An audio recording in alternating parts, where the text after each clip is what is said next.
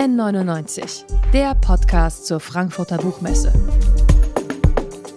Von Detektor FM, dem offiziellen Podcastpartner der Frankfurter Buchmesse. Detektor FM. Zeit für ein weiteres Gespräch hier beim Podcast Radio live von der Frankfurter Buchmesse.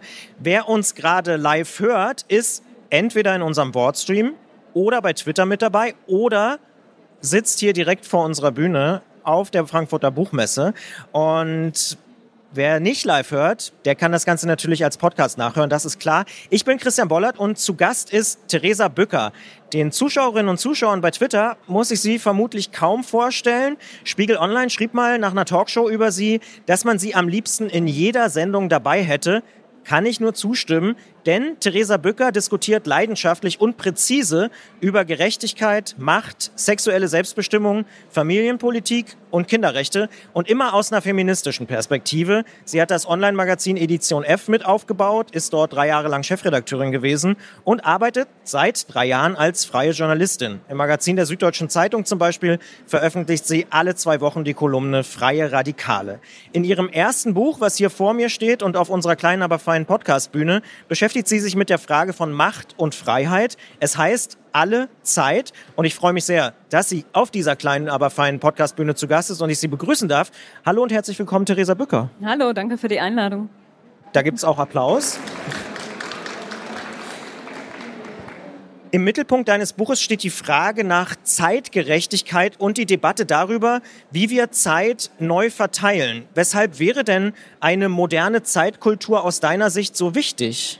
Na, ich beschäftige mich in meiner feministischen Arbeit ja seit vielen Jahren mit Gerechtigkeit und Gleichberechtigung und Gerechtigkeit werden typischerweise ähm, in der politischen Debatte vor allem als Zugang zu Geld und zu Repräsentation debattiert. Und ich habe dann irgendwann in der Arbeit mit den Texten gemerkt, dass ganz viele Fragen sich auf die Dimension von Zeit runterbrechen und dass die Gleichung Zeit ist Geld eben nicht aufgeht, weil Geld kann man umverteilen, Geld können wir über Steuern umverteilen, jetzt über Wirtschaftshilfen, ähm, auch in den Krisen, aber Zeit ist sehr viel knapper. Und um Zeit zu haben, setzt es eigentlich immer voraus, dass ich Unterstützung von anderen ha habe. Also wenn ich selber zum Beispiel alleinerziehende Mutter bin, dann brauche ich ganz konkret Unterstützung von anderen, die mir ihre Zeit geben. Und das heißt, ich habe nicht als Währung Geld dazwischen, was ich einfach ja, verteilen kann, sondern Zeit ist ein sehr komplexes Gebilde, was vor allem zwischen Menschen entsteht. Mhm. Jetzt hast du dieses ja, geflügelte Wort, Sprichwort, die Redewendung Zeit ist Geld schon angesprochen. Soll ja wohl von Benjamin Franklin stammen, dieses Zitat. Aber du sagst, das ist zu eindimensional, weil zu ökonomisch. Ja, und ähm, es, es macht so verschiedene Hürden und auch Unterschiede auf, weil man könnte jetzt ja denken, in einer Gesellschaft mit großen wirtschaftlichen Unterschieden haben Menschen mit viel Geld automatisch die meiste Zeit. Das trifft auch in bestimmter, ähm, bestimmter Art und Weise zu, weil sich natürlich Menschen, die, die viel Geld zur Verfügung haben, Dienstleistungen von anderen kaufen können man hat aber in der Zeitforschung eben auch gesehen, dass Menschen, die viel Geld haben, eher dazu neigen, besonders viel zu arbeiten und ihre Zeit sehr dicht zu füllen und am Ende des Tages eigentlich auch keine freie Zeit übrig haben. Also irgendwas stimmt da nicht in unserer Zeitkultur, dass wir freie Zeit als eigenständigen Wert eben nicht wertschätzen und eben auch, wenn wir eigentlich schon wirtschaftlich privilegiert sind, trotzdem dazu neigen, alle Zeit mit Pflichten und mit Arbeit zu füllen. Jetzt hast du dich sehr intensiv mit diesem Thema beschäftigt und äh, auch viele Studien gelesen und äh, dich da umfassend informiert. Kann man denn sagen, wer Zeit hat und wer keine Zeit hat? Also sehr wenig Zeit haben zum einen Menschen, die, die viele Fürsorgeaufgaben haben, also typischerweise Eltern, Menschen, die Angehörige pflegen und dann natürlich auch Menschen, die, die sehr viel arbeiten müssen, um zu überleben, weil man verortet beispielsweise das Problem, dass Menschen zwei oder drei Jobs haben müssen, um ihr Einkommen zu finanzieren. Das verorten wir häufig in den USA und nicht in Deutschland. Aber es sind auch in Deutschland tatsächlich schon über 3,5 Millionen Menschen, die als mehrfach beschäftigt gelten und die vielleicht eine Vollzeitstelle haben und dann am Wochenende noch einen Minijob und weit über die 40 Stunden hinausarbeiten und dann wirklich sehr wenig Zeit haben. Oder ähm, man kann auf Zeit auch noch mal gucken, als sozial wertvolle Zeit. Also welche Zeit kann ich eigentlich nutzen für Freizeit, um soziale Beziehungen zu pflegen? Und das ist für Menschen nochmal eingeschränkt, die beispielsweise in Schichtarbeit arbeiten, also die nachts arbeiten, die spät am Abend arbeiten. Die haben eben deutlich weniger Möglichkeiten, ihre Zeit dann mit Menschen zu verbringen, die ihnen wichtig sind. Und es ist auch eine Generationenfrage. Also alte Menschen haben tatsächlich auch mehr Zeit, also Rentner in der Regel. Ja, prinzipiell haben sie die, ähm, aber was in der Rente passiert, und das ist eigentlich sehr traurig, ist, dass viele Menschen dazu neigen, ihre Identität und ihre Werte auf eine Säule zu stellen. Das ist ganz besonders eher bei Männern der Fall, dass sie den Sinn ihres Lebens ganz stark in der Arbeit verorten. Und man kann dann tatsächlich sehen, dass Menschen mit dem Rentenbeginn in ein Loch fallen und all die Dinge, die sie sich vorgenommen haben, überhaupt nicht mehr verwirklichen können. Und ähm, da gibt es eben auch viele PsychologInnen, die sich dafür einsetzen oder dafür plädieren, wir sollten unsere Werte, unseren Lebenssinn eigentlich das ganze, über, über das ganze Leben hinweg auf unterschiedliche Bereiche aufbauen, um, wenn etwas wegbricht, man kann ja auch den Job einfach mal verlieren, schon weit vor dem Rentenalter, dass man da eben immer noch Sachen hat, aus denen man Sinn zieht und nicht vor dem Nichts steht. Mhm. Die Frage, wer wie viel Zeit hat und vielleicht auch wie viel Zeit haben kann, hat ja noch eine andere Komponente und das beschreibst du auch ganz gut in dem Buch, denn es ist auch eine demokratische Frage. Denn zum Beispiel für parteipolitisches oder auch gesellschaftliches Engagement brauchen wir ja Zeit.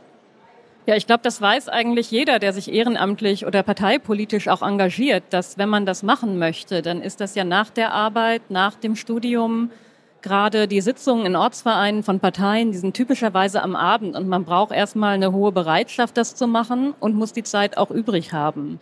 Und das schließt natürlich Menschen, die aufgrund ihrer Alltagsstruktur einfach sehr wenig Zeit haben, von diesem ehrenamtlichen Engagement aus. Und wenn man auch in die Statistiken guckt, wie ist eigentlich der zeitliche Umfang, in dem Menschen sich engagieren, dann liegt das ähm, bei den meisten so bei ein, zwei Stunden pro Woche was dann auch wieder nicht viel ist. Und wenn man sich eine wirklich wehrhafte Demokratie wünscht, eine engagierte Gesellschaft, dann muss man den Menschen die Zeit dafür ermöglichen. Deswegen sage ich immer, es ist eigentlich im Interesse jeder Partei, dass wir wirklich genügend Zeit haben für dieses Engagement.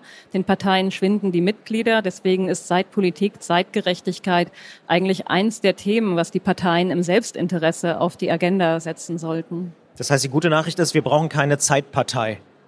Nee, die brauchen wir nicht. Also und das äh, ist wirklich auch für alle politischen Spektren interessant. Das ist jetzt kein nur linkes oder kein nur progressives Thema, weil den konservativen Parteien, denen geht es ganz genauso und denen sterben leider auch die Mitglieder weg und die Jungen kommen nicht nach. Das finde ich total interessant und auch spannend, diesen Gedanken, dass ein neues Verständnis von Zeit auch Menschen ansprechen kann, die sich vielleicht bisher von progressiver Politik und den Debatten, die wir so führen, wenig vertreten fühlen, weil du sagst, das geht alle an, also zwar sehr direkt. Ja, das geht wirklich alle an, weil wir haben gerade unterschiedliche Herausforderungen, die uns in der Gesellschaft die nächsten Jahre wirklich beschäftigen werden. Das ist zum Beispiel, wie pflegen wir die alten Menschen, die jetzt gerade mit dem demografischen Wandel, mit der Babyboomer-Generation nochmal einen größeren Anteil der Bevölkerung ausmachen. Und wir haben jetzt in Deutschland schon eine Pflegekrise. Wir haben zu wenig Fachpflegepersonal und müssen uns damit auseinandersetzen, wie sorgen wir gut füreinander. Und ähm, der größte Anteil der Pflege älterer Menschen oder chronisch kranker Menschen, aber auch der Betreuung von kleinen Kindern unter drei, wird in Deutschland nach wie vor mehrheitlich privat geleistet. Also das ist nicht so, dass die meisten älteren Leute in, in Pflegeheimen sind. Die werden überwiegend von Verwandten, von Angehörigen gepflegt, die eben Zeit brauchen, das zu machen. Und das fordert uns in einer demografisch älter werdenden Gesellschaft enorm heraus, weil wir haben auf der anderen Seite den Fachkräftemangel und sagen, eigentlich müssen mehr Menschen in Erwerbsarbeit gehen. Wir brauchen aber gleichzeitig mehr Angehörige, die mitpflegen. Und das heißt, wir müssen unsere Zeit neu organisieren, damit wir beides gut hinbekommen. Also alle relevanten Arbeitsbereiche aufrechterhalten, aber eben auch gucken, dass ältere Menschen in Würde altern können, gut versorgt werden und dass wir eben auch die Kinder betreut kriegen, weil Kita-Plätze fehlen auch und wir haben da keine Lösung für aktuell. Jetzt haben wir in dem Gespräch schon, glaube ich, ganz gut so grundlegend analysiert, wo wir gerade so stehen. Du sagst, in einer idealen Welt können wir alle über die Zeit verfügen, die wir wirklich brauchen. Wie kann das denn gelingen? Also kommen wir mal Richtung Lösung. Also es ist tatsächlich gar nicht so komplex, wie es vielleicht erscheint, weil wenn man das ist doch gut. genau, wenn man sich anguckt, wie nutzen wir unsere Zeit eigentlich gerade und wo ist sie ungerecht verteilt, dann ist zum Beispiel ähm, eine der großen Ungerechtigkeiten, dass ein Teil der Menschen sehr viel arbeitet und die anderen sehr wenig. Also zum einen ist es so, dass Menschen in gut bezahlten, in akademisierten Jobs immer mehr arbeiten. Ähm, AkademikerInnen arbeiten im Schnitt über 48 Stunden die Woche. Also da ist die 40-Stunden-Woche schon, wäre schon eine Arbeitszeitverkürzung. Und es sind die prekären Jobs, wo Menschen sehr wenig arbeiten, vielleicht nur einen Nebenjob haben mit 10 Stunden die Woche da kann man ansetzen und gucken, wie kann man das eigentlich auf eine Art und Weise umverteilen, dass diejenigen, die mehr arbeiten wollen, um auch mehr Geld zu haben, mehr arbeiten können.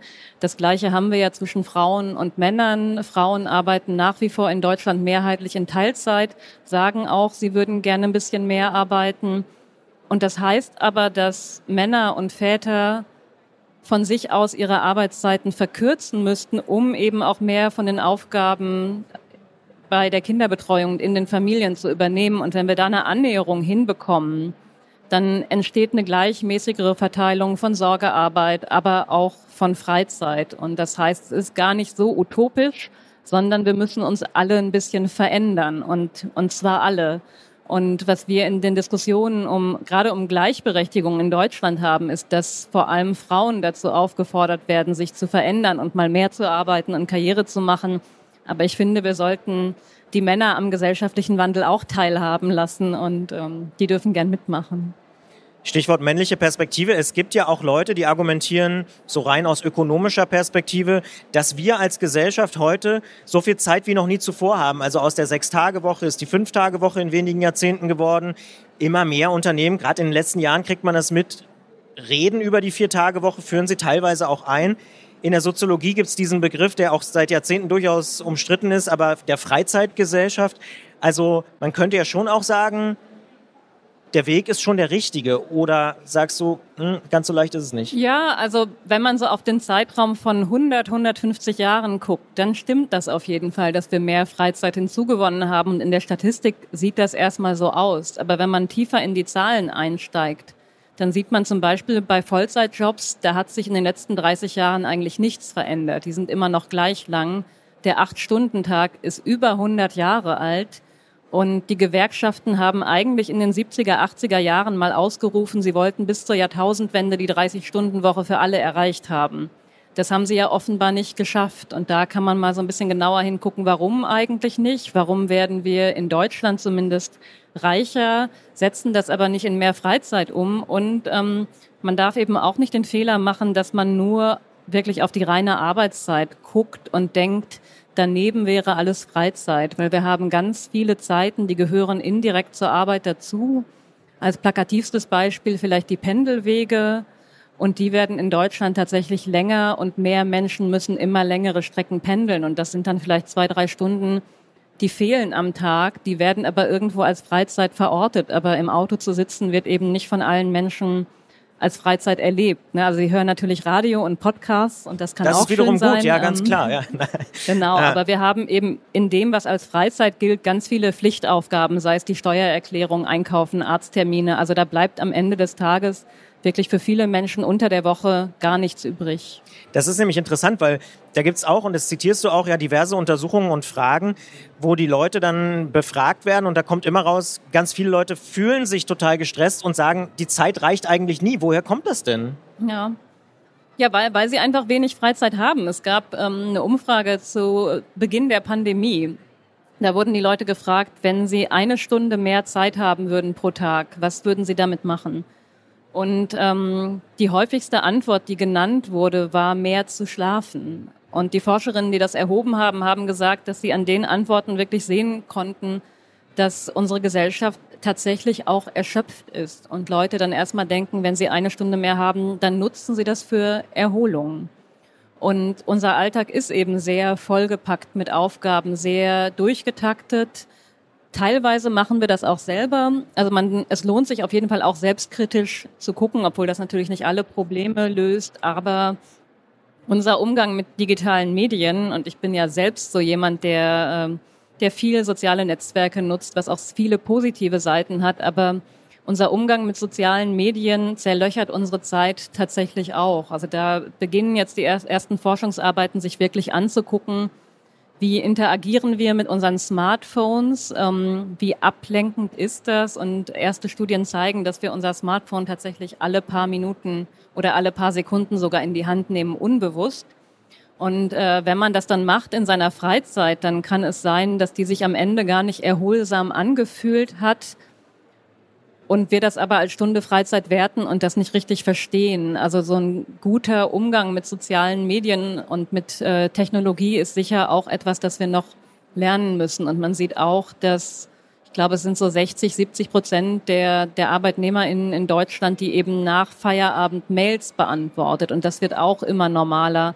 Und da dann wirklich nochmal arbeitsrechtlich ranzugehen und zu sagen, Flexibilität hat in bestimmten Bereichen Vorteile, aber eigentlich ist die Entwicklung, die wir gerade sehen, dass die Arbeit immer stärker überschwappt und, äh, und das vielleicht auch schleichend passiert. Also sich da nochmal bewusst mit, mit auseinandersetzen und zu gucken, wollen wir die Entwicklung so? Du hast es ganz gut beschrieben. Auf der individuellen Ebene kann man sicher Dinge tun, so. Aber wenn ich das mal so zusammenfasse, kommt eigentlich immer wieder raus, wir brauchen Regeln, Politikerinnen und Politiker müssen was machen, die Wirtschaft muss reagieren. Also eigentlich ist es eine gesellschaftliche Frage. Ja, also die großen gesellschaftlichen Veränderungen, die brauchen ähm, politische Lösungen. Weil klar, Gesellschaften werden über die Zeit moderner, aber die großen Sprünge haben wir tatsächlich, wenn Sachen rechtlich, gesetzlich abgesichert werden, wie eben, dass die Gewerkschaften eben sehr große Errungenschaften für, für Arbeiterinnen und Arbeiter erkämpft haben. Also wir hätten heute keinen bezahlten Urlaub ohne Gewerkschaften. Wir hätten keinen Mutterschutz ohne Gewerkschaften.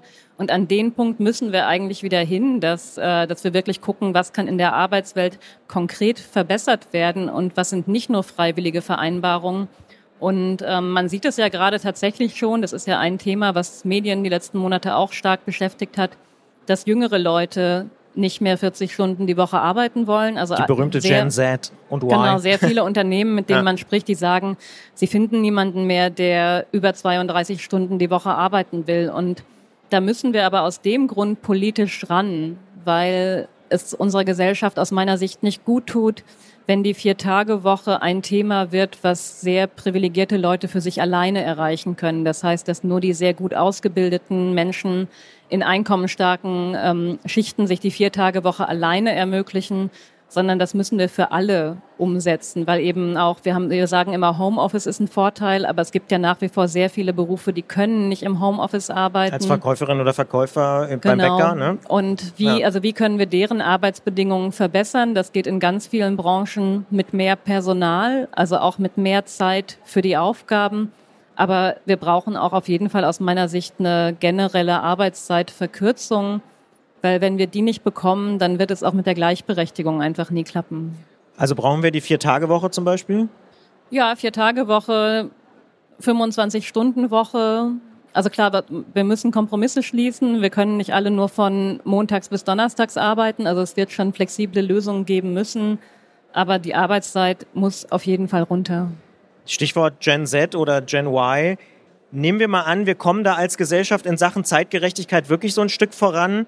Dann kann das aus deiner Sicht auch den Grundstein für eine Politik legen, die den Planeten auch erhalten kann. Also auch Stichwort Klimaschutz. Warum? Ja, ähm, ja, meine Kollegin Ulrike Herrmann, die ist ja auch auf der Buchmesse hier mit ihrem Buch über äh, das Ende des gestern Abend hier bei uns genau ja. Kapitalismus unterwegs und tritt ja ein für für grünes Schrumpfen und wir müssen uns auch äh, vor Augen halten, dass wir arbeiten ja alle so viel, weil wir lauter Kram auch produzieren, den wir eigentlich nicht brauchen. Also der Kapitalismus führt ja auch dazu, David Graeber hat das Bullshit-Jobs genannt, dass wir eingebunden werden in Tätigkeiten und in die Produktion von Waren noch und nöcher, die auch mit dafür verantwortlich sind, dass wir in der Klimakrise stecken, dass wir zu viele Ressourcen verbrauchen das heißt, in dem weniger Arbeiten steckt eben auch eine Chance, insgesamt weniger Ressourcen zu, äh, zu verbrauchen, nachhaltiger zu arbeiten. Also man kann das grüne Schrumpfen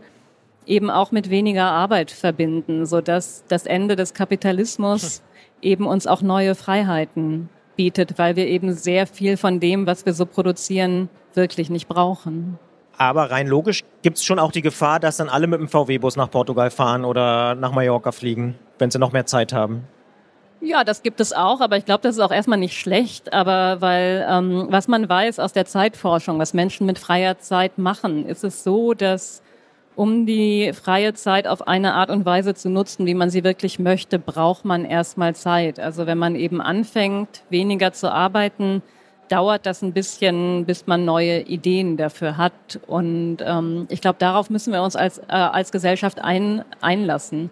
Und ich glaube nicht, dass es so wird, dass alle auf der faulen Haut rumliegen. Das ist ja immer auch das Argument gegen das Grundeinkommen. Aber, aber Menschen sind intrinsisch davon getrieben, etwas Sinnvolles zu tun. Und oftmals haben sie das in ihren Jobs nicht.